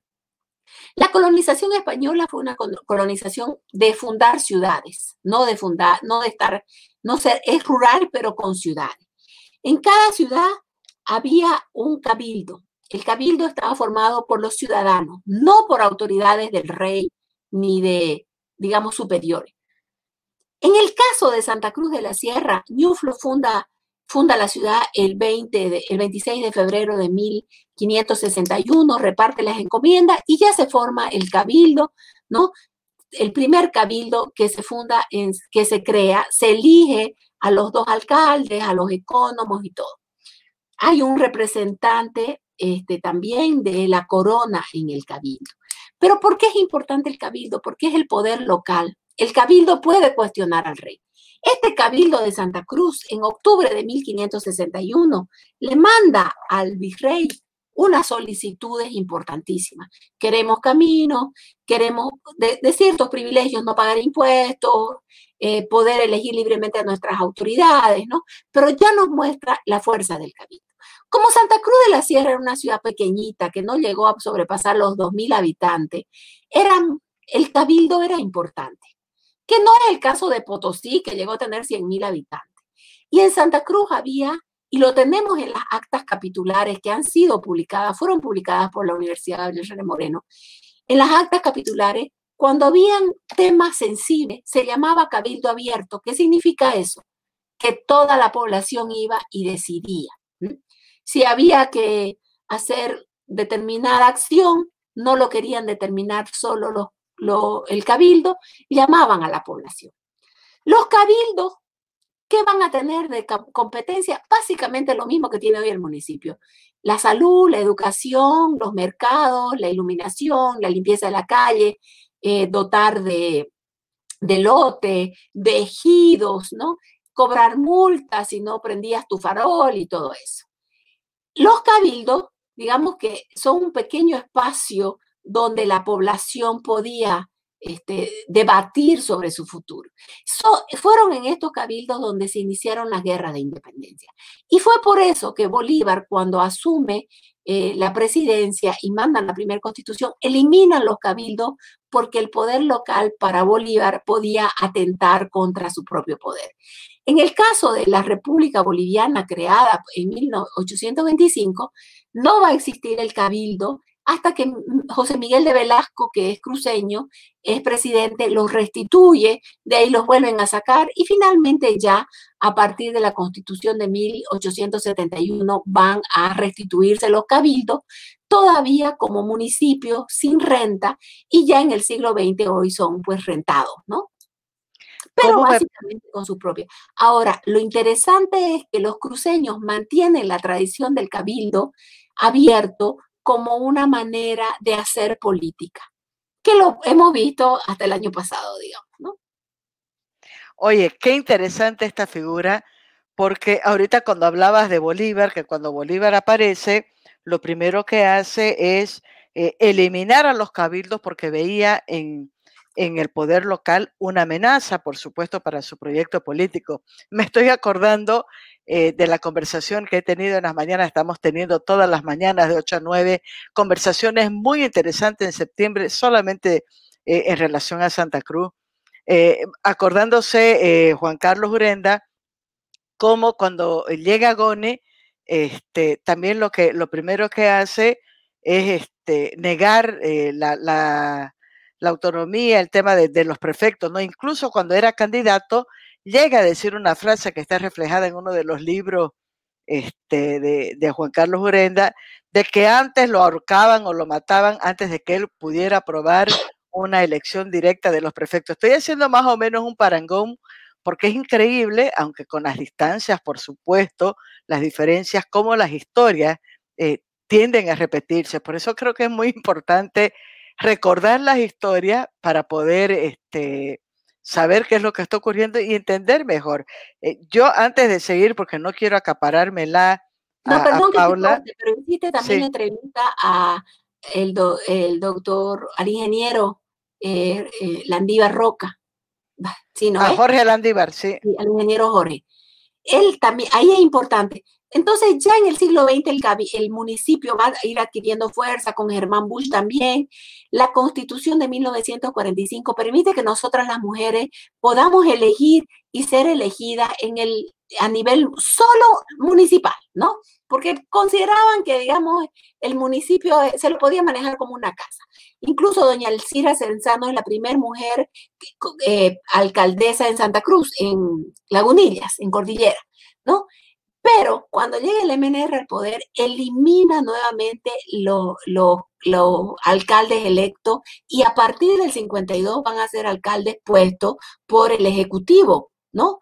O sea, tanto el, prefecto como el alcalde van a ser puestos por el Ejecutivo. Y va a ser cuando Oscar Barberí, que ya nos contó la historia, eh, para mí fue Espectacular, ¿no? excepcional, porque él nos cuenta la historia cómo Oscar Barberí junto con el Comité Pro Santa Cruz deciden llamar a elecciones en Santa Cruz de la Sierra porque la constitución lo, lo preveía. Y, y, lo llaman, pese a que nos llamaron separatistas, que queríamos elegir a los alcaldes para separarnos. A ver si hoy día alguien no piensa eso. Y cómo, digamos, esa lucha de Santa Cruz de la Sierra por esa memoria histórica, porque el MNR o sea, desde el 52, digamos, hasta el 64 que estuvo, y de ahí este periodo pequeño, y de ahí otra vez las dictaduras militares, eh, y la vuelta a la democracia en el 82 no permitió recuperar la autonomía municipal que existía desde el, desde, desde el siglo XIX, ¿no? Y que había existido durante toda la época colonial. Eh, esta parte que hemos tocado ahorita porque nos hemos acordado por si acaso todas las conversaciones ustedes las pueden buscar está en nuestra página de Facebook en nuestro portal magitalavera.com en YouTube también la estamos compartiendo. Eh, va a ser el, el, eje central de la tercera charla que tenemos ya prevista para el jueves eh, la gente está comentando, me ha encantado. Eh, Elber Alexander dice, qué dato más interesante y se ríe, excelente todo, mil felicidades y, gracias por la narración. No sé sobre qué dato estaba comentando, debe ser algo que tiene que ver con el nombre este, eh, chiriguano. Eh, Javier Rivera me pregunta, me intriga saber, licenciada Paula, ¿por qué Samaipata trascendió eh, en su importancia para tantos grupos culturales. ¿Cuál ha sido el verdadero interés que los pueblos han tenido para sentarse en este punto? Y eh, Ángel Zarco hace también una, una, pregunta que es una pregunta recurrente, además, eh, ahora lo hablaba con Francisco Roy en una conversación previa que hemos tenido, de quién era su profesora de literatura, las cosas que en su momento dijo en los años 80, no la voy a nombrar, por supuesto, a la profe, ni voy a decir en qué colegio, pero es terrible lo que él recibió de mensaje y fue una provocación, dice él, en el tiempo que estaba en el colegio para querer saber la historia de Santa Cruz. Ángel Sarco dice, ¿por qué la historia de Santa Cruz no la estudiamos a profundidad en los colegios? Bueno, yendo a lo de Samaipata. Samaipata es la única roca tallada del continente. En realidad no es un fuerte, es una roca tallada, ¿no? Eh, es pues muy interesante, lo, también deberías entrevistarlo a Danilo Drakic por todos los estudios que han realizado en Samaipata, ¿no? Y definitivamente eh, todo el trabajo que ha hecho la gobernación de Santa Cruz en estos años, recuperando la roca, este, es impresionante. Yo la verdad que felicito a, la gobernación de Santa Cruz por los trabajos arqueológicos realizados, liderados por, por Danilo y por supuesto con apoyo del gobernador, sin lo cual no hubiera sido posible. Eh, Samaipata, pues hay que verlo como un lugar sagrado. Eh, lamentablemente, pues en los colegios se enseña que Samaipata lo construyeron los incas. No, no lo construyeron los incas. Está absolutamente demostrado. Hay mucha, pueblos que estuvieron en Samaipata, sí efectivamente los últimos en estar, en ocuparlo, fueron los incas, ¿no? Un, años antes de la llegada de los españoles. Pero el fuerte de Samaipata se constituye en una roca, la única roca tallada del continente, una roca sagrada. Eh, Drakic plantea de que hay un calendario muy interesante en, en Samaipata y realmente las nuevas fotos que han tomado con drones son excepcionales son excepcionales. Yo no soy arqueóloga, no soy experta, pero sí efectivamente, este, a la pregunta de Javier, de Javier Rivera, hay sitios sagrados, ¿no? Hay sitios que seguramente tienen algún tipo de fuerza, ¿no? Entonces, Samaipata es eso. No vamos a ir a decir que es de los extraterrestres, como salen alienígenas ancestrales, ¿no? Eso no, pero sí que es un sitio donde están ahí eh, la, la sicurí, digamos, ¿no? La serpiente, está el tigre o el jaguar, ¿no? Es realmente un trabajo súper interesante, ¿no? Ahí estuvo, nosotros en el Museo de Historia hemos publicado dos libros sobre Samaipata, porque mucho se habla y poco publicado hay. La, la expedición alemana de Albert Meyers y la Universidad de Bonn estuvo 10 años trabajando, ¿no? Y han, la verdad, trabajado cosas muy impresionantes y sobre todo en estos últimos años, en estos últimos 14 años, Danilo ha, han logrado, incluso hoy hay una, hasta una pasarela ¿no? Yo fui, te cuento, Maggie, cuando era niña, mis padres me llevaron y tuvimos que subir todo el cerro caminando. Y claro, uno podía entrar, sentarse, ¿no? Tengo fotos impresionantes en los años 70 en el fuerte de Samaipata. Así se lo conoce, pero en realidad es un sitio sagrado. Mira, le voy a pedir a, a Miguelito que vas por favor compartiendo, así como hemos compartido en pantalla la pregunta de Javier, eh, el comentario de David Sapiencia, José Lo, mi amigo querido José Luis Arteaga, que siempre nos acompaña desde Lima, de Perú, radica allá, dice, quiero volver a la escuela, pero eh, me imagino que José lo quiere vivir, vas a volver a una escuela donde sí se enseñe eh, la, historia de Santa Cruz. Eso tiene que ver mucho, lo vamos a hablar el tercer, la, tercera jornada con centralismo, ¿no? Con todo como ha sido, Juan Carlos dice en la introducción de su libro Autonomías Departamentales, que uno de los grandes problemas fue que cuando se forma la República, se forma de una manera, no solamente con toda la, polémica que hay, lo que se comenta de cómo fue la, Asamblea Constitucional, todo, el tema ese, eh, que se forza un modelo único centralista, desconociendo esto que estás marcando ahorita, Paula, que ya eran las características de la gobernación de Santa Cruz de la Sierra en la época colonial. O sea, todo esto, el cabildo, la relación, eh, el carácter de eh, mestizaje, eh, la, intervención. La economía también, ¿no? Porque si seguimos pensando, el azúcar sigue siendo eh, la, industria madre, digamos, el, el producto madre, el comercio, la, la, necesidad de comerciar, de exportar, digamos, el emprendedurismo, yo creo, este, esa visión de salir y vender tus productos, ¿no? es importantísimo, ¿no? Ahora, este, eh, Paula, e, el tema de eh, la llegada de los jesuitas, este carácter que vos remarcás en Suárez de Figueroa, fueron también determinantes para marcar una diferencia en las relaciones. Estoy pensando en todo lo que después se vivió y lo que se ha podido recuperar de la historia, sobre todo de los pueblos de chiquitos, ¿no?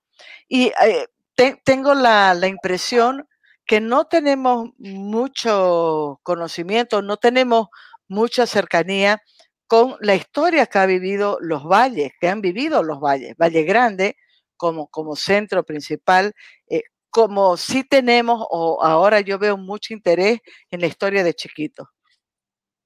Sí, a ver, a mí me da la impresión, no, creo que más que la impresión, tengo la certeza de que la historia jesuita ha tapado la otra historia de la evangelización. Yo creo que Santa Cruz de la Sierra, el obispado, es un obispado que sigue siendo un una iglesia misionera. La iglesia cruceña es una iglesia misionera en la más amplia expresión.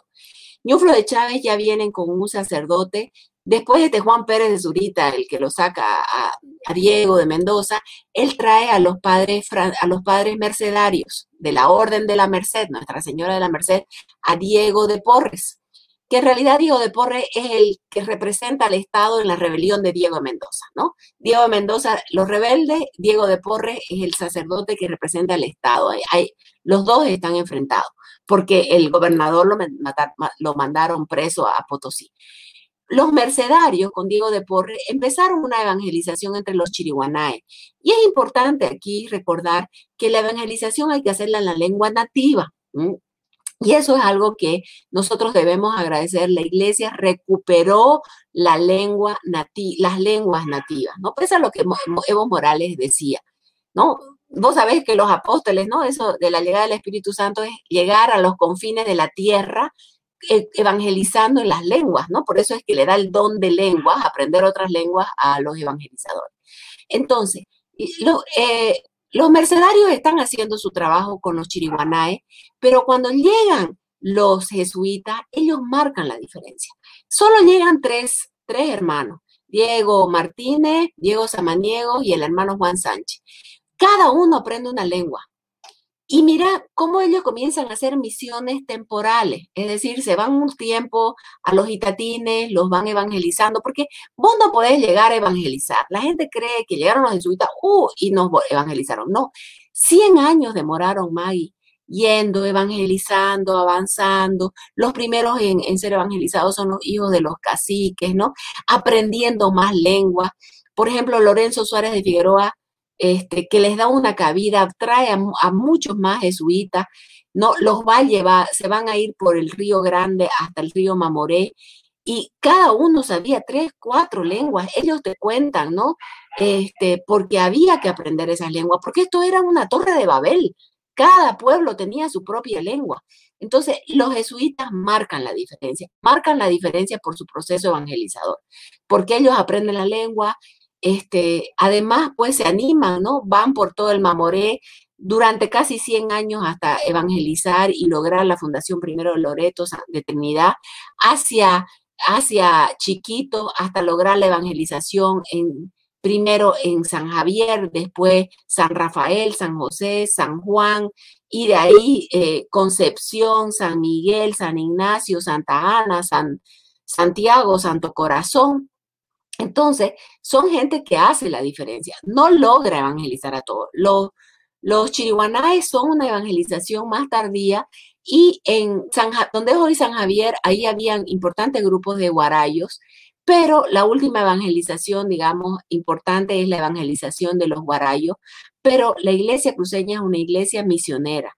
Solo nos acordamos a veces de los jesuitas, pero están los mercedarios, están los franciscanos y sobre todo los curas del obispado, que son los curas este, diocesanos que están también haciendo ese proceso de evangelización.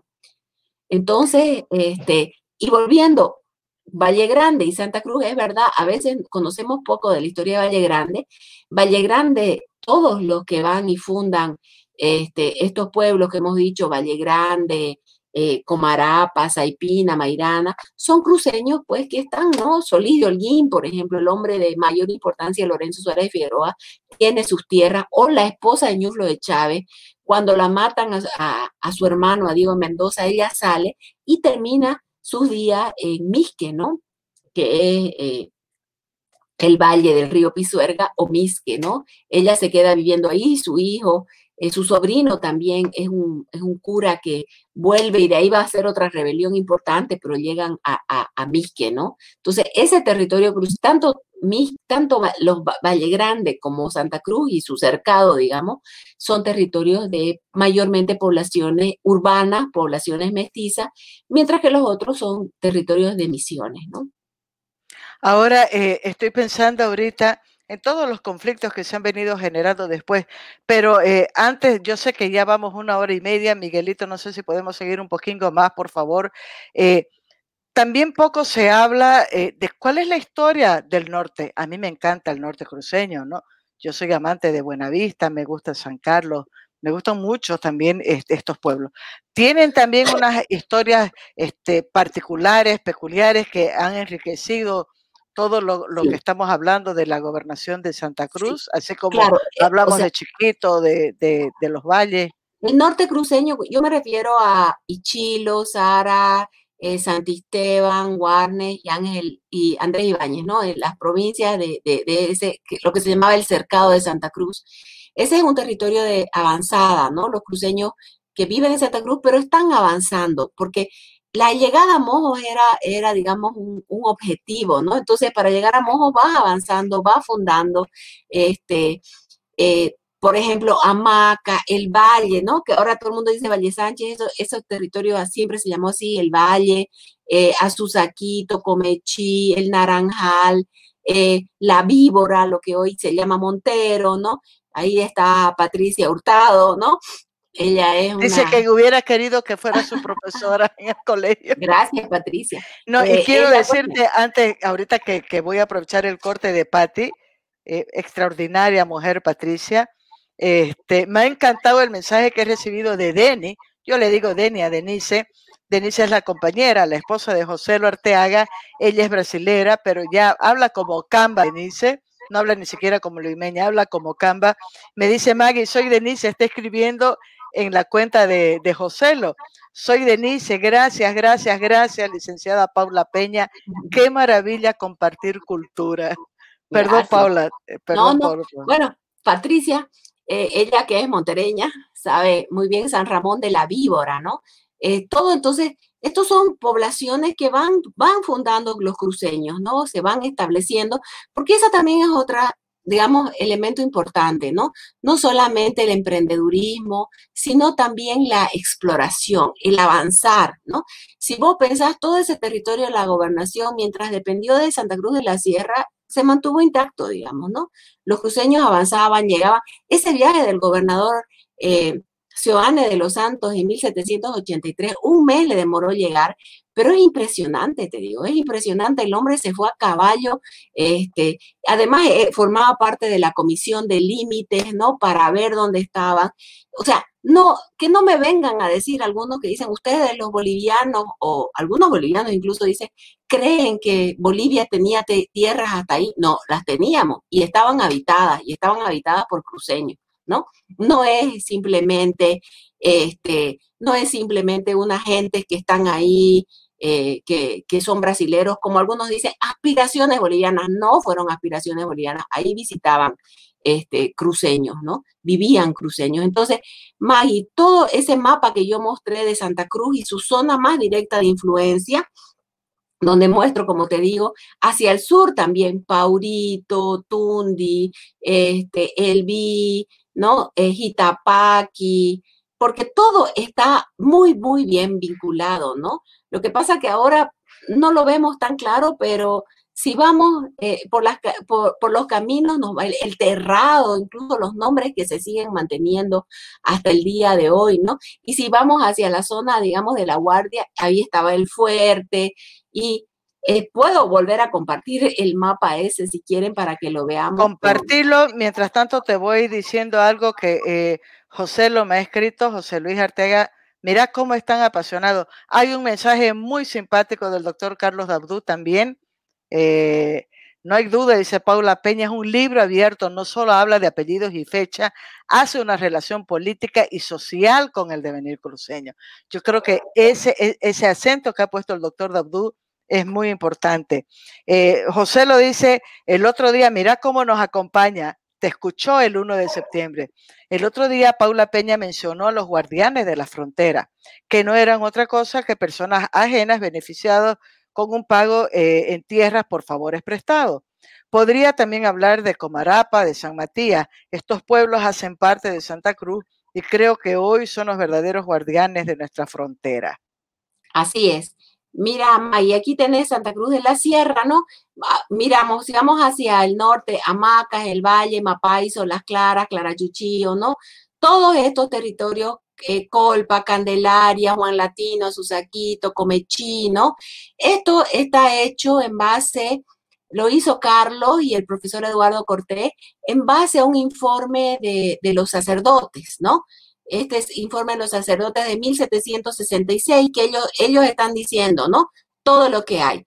Vamos, por ejemplo, hacia está el Bajío, el Fuerte, La Guardia, hacia el sur Pedro Lorenzo, ¿no? Basilio, Guayabas, que era una estancia de padres jesuitas, eh, Peji, Chorechoré, Palmar, Tundi, Paurito, Tipoy, El Terrado, hoy El Terrado es un barrio, Cumavi, Osuro, Don Lorenzo, Cotoca, Pari, Chorobi, el puerto de Paila, el Vi, el Salado, ¿no?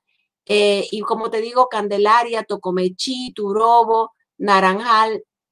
En realidad era Turubó, que se ha, se ha deformado a Turobo, ¿no? Y acá todos estos ríos también estaban muy habitados, ¿no? Ahí tenemos Portachuelo, ¿no? El portachuelo, portachuelo es una palabra española que significa como que entre dos lugares, ¿no? Azubí, Loma Altas, Palometas, aquí estaba el puerto de Cuatro Ojos y acá tenemos las misiones de Buenavista, de San Carlos y de Santa Rosa, ¿no? Esas eran misiones. Todo este territorio es el territorio eh, de, eh, digamos, de expansión de la ciudad. Y para el, señor que nos hablaba, en realidad San Matías se va a fundar recién en, 1844, es una ciudad eh, de la República, ¿no? Pero acá tenemos todas eh, las ciudades que había. Y, por ejemplo, esto en el siglo XVIII, para que ustedes puedan ver todas las nuevas ciudades que van apareciendo, ¿no? Pero bueno, Paula, te estamos explotando. No, no, no, no. Eh, yo creo que es importantísimo que en nuestra charla de mañana, ahorita quiero que va a cerrar Paula con esta recomendación, eh, lo que nos está pidiendo Erika Vargas, que ahorita Miguelito lo ha compartido. Eh, quiero que vas pensando qué libro podría sugerir yo ahora mostré todos los libros de Juan Carlos, ya me han preguntado dónde conseguir los libros de Juan Carlos Urenda. Vamos a incentivar que la gente, busque nuevamente eh, literatura. Por si acaso, pasado mañana, traigo como invitado a la conversación de las mañanas, de 8 a 9 de la mañana, al profesor Edgar Lora Gumiel, que nos va a hablar de literatura y de eh, autores del Oriente Boliviano, particularmente en el caso de Santa Cruz. Pero Paula puede ir pensando en algunos textos, unos libros eh, para recomendar al final.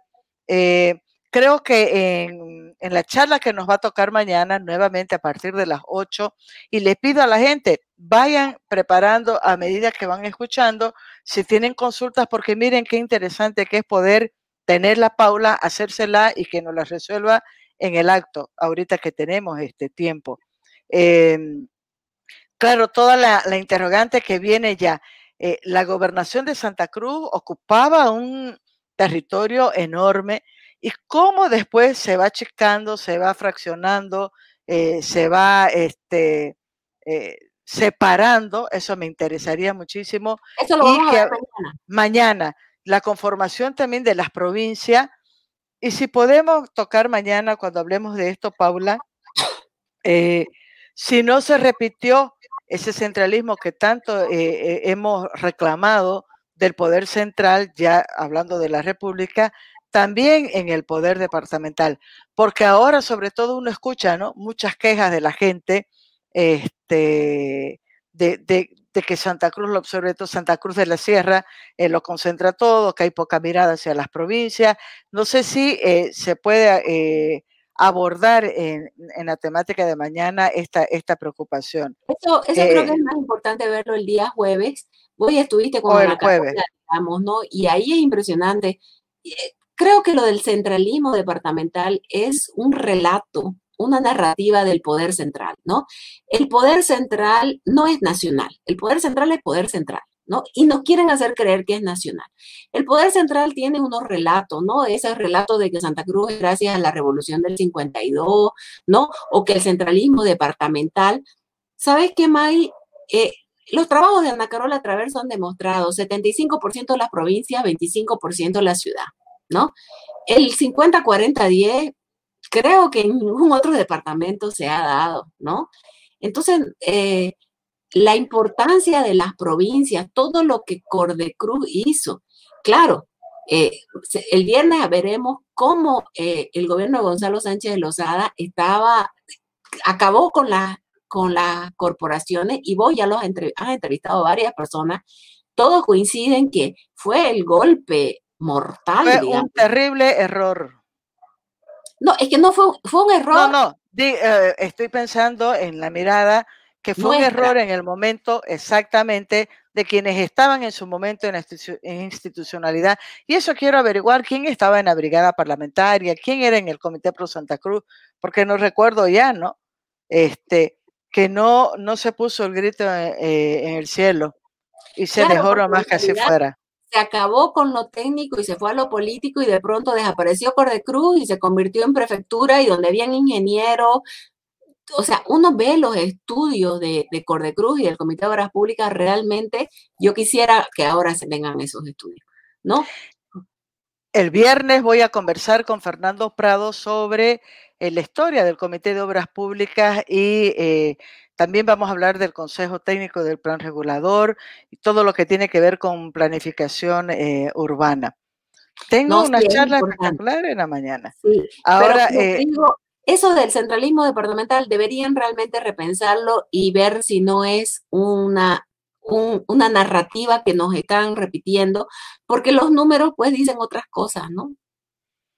Claro, pero una narrativa que cala. Ah, y ahí tengo también la preocupación que le hemos compartido muchas veces, Paula, eh, y ahora lo hablaba con Francisco, la vez pasadita lo hablé con, con mi querido Gonzalo Gamarra Jordán, que está estudiando filosofía. Estoy farsanteando como si fuera mi hijo con Gonzalo.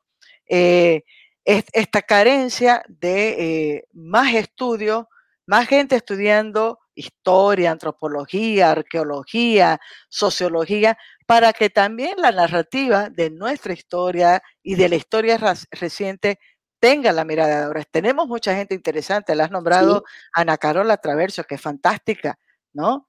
Y este, nos vamos a ir acordando, por supuesto, de, mucha gente joven más que, está trabajando sobre esto. ¿Has pensado en qué libro sugerir, Paula? bueno, yo creo que está el libro de don, de, de, don Hernando, La breve historia de Santa Cruz, este libro de los cruceños de don Alcide. No, no me quiero promocionar, está la permanente construcción de los cruceños, que es un libro muy cortito para leer un poco de historia de Santa Cruz, ¿no? O sea, hay, ¿no? Hay, hay, hay que, claro que mal, mal momento porque las librerías se están cerrando, ¿no? Pero bueno, nosotros en el Museo de Historia tenemos esos libros y quien quiera puede pasar. Pero no solo eso, eh, también una, una que me encantaría que remarqué, todo lo que está narrando Paula Peña no es porque se le ocurrió, porque lo escuchó, porque a veces la gente dice, uh, pero ¿cómo va a saber? ¿Cómo puede afirmar que tal cosa pasó si estamos hablando de no sé cuántos siglos? Eh, la belleza del documento, ¿no? Así es. Que yo creo que lo tenemos que reponer ahora, porque como estamos todo por internet y hablamos todo en cortito, todo como si fuera mensaje de tweet nomás, eh, nos estamos olvidando de narrar, pero de narrar por escrito. Eh, algo vos dijiste de, de, creo que era de Suárez de, de, Figueroa también, lo que, que, que, tenían que contar lo que veían y no solo lo que escuchaban, ¿no? No, eso es lo que Alba Núñez Cabeza de Vaca ah, era, decía a sus eh, capitanes. Nada de oídas, todo de vista. Todo de vista. Entonces, los obligaba, ¿no? Justamente para evitar esas narraciones fantásticas, ¿no? Nada Ahora, el, el, el, museo, perdón, el Museo de Historia está abriendo, la gente puede ir, ¿en qué horario? Nosotros estamos abriendo en realidad de 8 a 7 pero eh, los lectores tienen que pedir cita por razones de la emergencia sanitaria, ¿no? Porque nosotros no tenemos, digamos, grandes espacios como para tener. Entonces, eh, los lectores piden que quieren y se les da un lugar para que puedan leer. Pero habemos personas desde las 8 de la mañana hasta las 7 de la tarde. Y algo que quiero también este, recordar, hoy en la charla con Juan Carlos Uraenda, en la mañana, también salió el nombre de una persona que es extraordinaria, William Rojas, mi compadre, compadre de cariño nada más. Eh, es eh, director de la Biblioteca Municipal. La Biblioteca Municipal tiene muchísimos textos, es acceso gratuito. Eh, le voy a preguntar a, a William cómo están trabajando porque ahí pueden ir, ahí pueden consultar, ahí también hay un montón de, publicaciones y Paula no me va a dejar este, mentir. Así que la Biblioteca Municipal está en la Plazuela del Estudiante, el Museo de Historia, espero que conozcan, está en la calle Junín, a media cuadra de la plaza, entre eh, Libertad y 21 de mayo. Y algo que, quería decirte antes de que me olvide y de anunciar la charla de mañana, es que eh, creo que hay que retomar ese trabajo que comenzó a hacerse en algunas partes, se logró consolidar, que eran estas plaquetas donde decía, por ejemplo, la casa de Melchor Pinto, ¿no? Esta casa de Melchor Pinto, no sé qué más. Eh, una referencia. ¿Por qué se llama, eh, por ejemplo, ahorita que vos has nombrado a tantos personajes de nuestra historia, que yo digo, y no sabemos quiénes han sido, ¿no? Eh, cuando, lo nombrabas a Suárez de Figueroa, Lorenzo Suárez de Figueroa. Caramba, está la calle Suárez de Figueroa que nos cansamos de, decir el nombre, pero no tenemos idea. Mi hijo incluso, eh, Nachito, que tiene ahorita 19 años, me reclamaba y me decía, mamá, ¿por qué no hay una, una historia de referencia en los monumentos de Santa Cruz, no? ¿Quién es este señor? ¿Quién era Roca? ¿Quiénes eran Roque Coronado? O sea, cosas de esta naturaleza, también creo que ahí hace falta un, un esfuercito del gobierno local en, en, alianza con muchas instituciones educativas, incluso con la misma gobernación. Eh, ¿Querés decir algo? Efectivamente, el gobierno municipal, hay, hay, que destacar la cantidad de libros que han publicado, la misma gobernación también, y la música que, ha, que han recopilado el gobierno municipal es importante. Lástima que este año no hubo feria de libro, pero ellos tienen un stand siempre importantísimo en la feria del libro. ¿no? Sí, del gobierno local. Ahora, mañana, miércoles 16 de septiembre, vamos a tener la segunda conversación sobre historia con Paula Peña entre la colonia y el nacimiento de la República de Bolivia. Va a ser espectacular.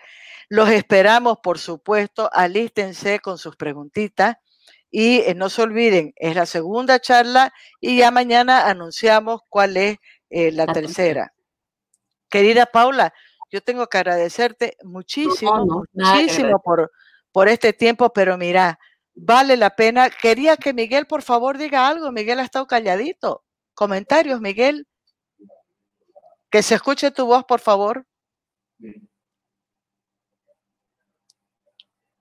O Miguel está tímido. Ahí está. Que no me peiné. Ah, ya, ¿sabes que ahorita te iba a decir? Este hombre tardó porque no estaba, es que no sabe cómo están sus pelos de Miguel. Pero Miguel, los salen despeinados también. Eso de Augusto Costa, yo no sé qué tenemos que educar a los jefes que no nos quedan 24 horas.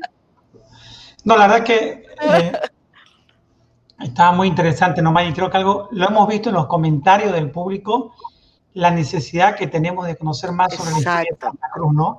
Y creo que justamente ese es el gran acierto de este espacio que, que ha planificado y que lo hemos estado con Paula, que la gente es un mito eso de que la gente no le gusta conocer su historia. La gente quiere conocer su historia, solo que muchas veces esa historia no está al alcance de todas las personas. Y bueno, creo que justamente aprovechando eh, eh, este tema de la tecnología, tenerla aquí a Paula compartiendo tanta información. Y sin embargo, muy importante, sí creo complementarlo yendo al museo, yendo a la biblioteca, buscando los libros. Eh, yo, por ejemplo, soy un fanático de encontrar periódicos antiguos y y rebuscarlo, leer esos titulares y, de repente ver la historia no como nos las quisieron contar, sino indagar realmente lo que sucedió. Porque creo que alguien por ahí consultaba, ¿por qué no se enseña la historia de Santa Cruz a profundidad? Creo que es porque nos quisieron contar un relato que no es el verdadero y creo que es una tarea de nosotros los cruceños comenzar a buscar, a indagar y a conocer el verdadero relato de nuestra historia, ¿no? Así es. Claro, ahorita estaba, estaba con este librito aquí, pero aquí están mis... Mi guía estaba preocupada porque no encuentro una colección que le decía de revista eh, abriendo surcos, pero eh, ya, será tema de, otra charla. Ahora, creo que es importante, Paula, vamos a tener, creo que terminado este ciclo de tres charlas, ir marcando algunas conversaciones bien particulares, por ejemplo, con el tema de chiquitos, que me parece este, muy, muy, muy importante.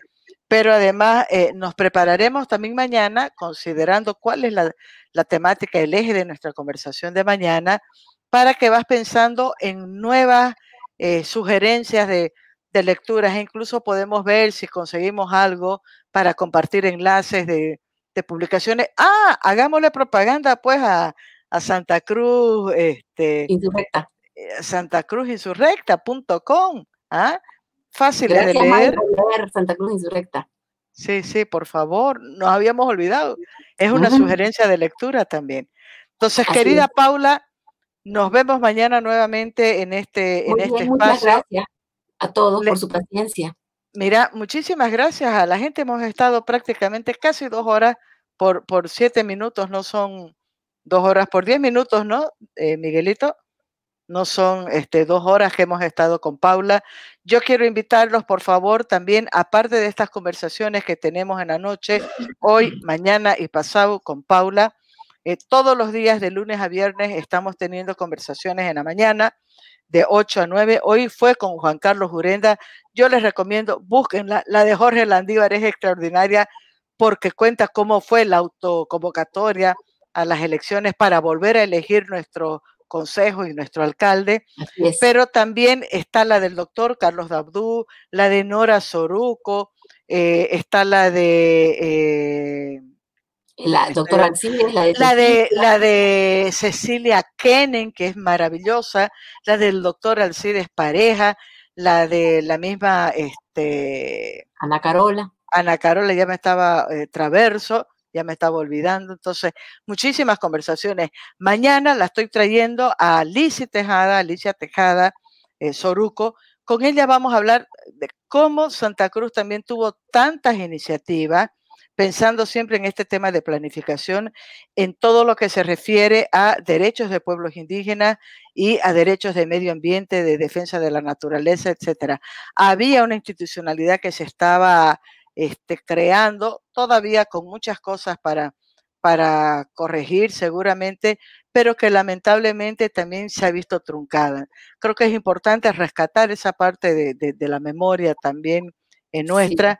Eh, así que los invito mañana a las 8 de la mañana y en la noche con Paula Peña a las 8 de la noche. Chao Maggie, muchas gracias. Para que no se eh, quede esa persona de que la tienen en 24 horas trabajando.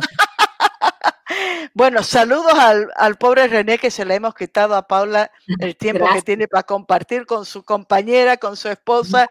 Te la devolvemos, René, a Paula. Gracias, gracias. Un abrazo, querida Miguelito. No sé si él dice gracias, ¿no? Pero yo digo gracias. Ana Infanta, Miguel Ángel Sousa, muchísimas gracias por, por estar siempre este, apoyando y aceptando mis locuras. Beso a toda la gente. Nos vemos mañana. Chao, querida. chao, Miguelito.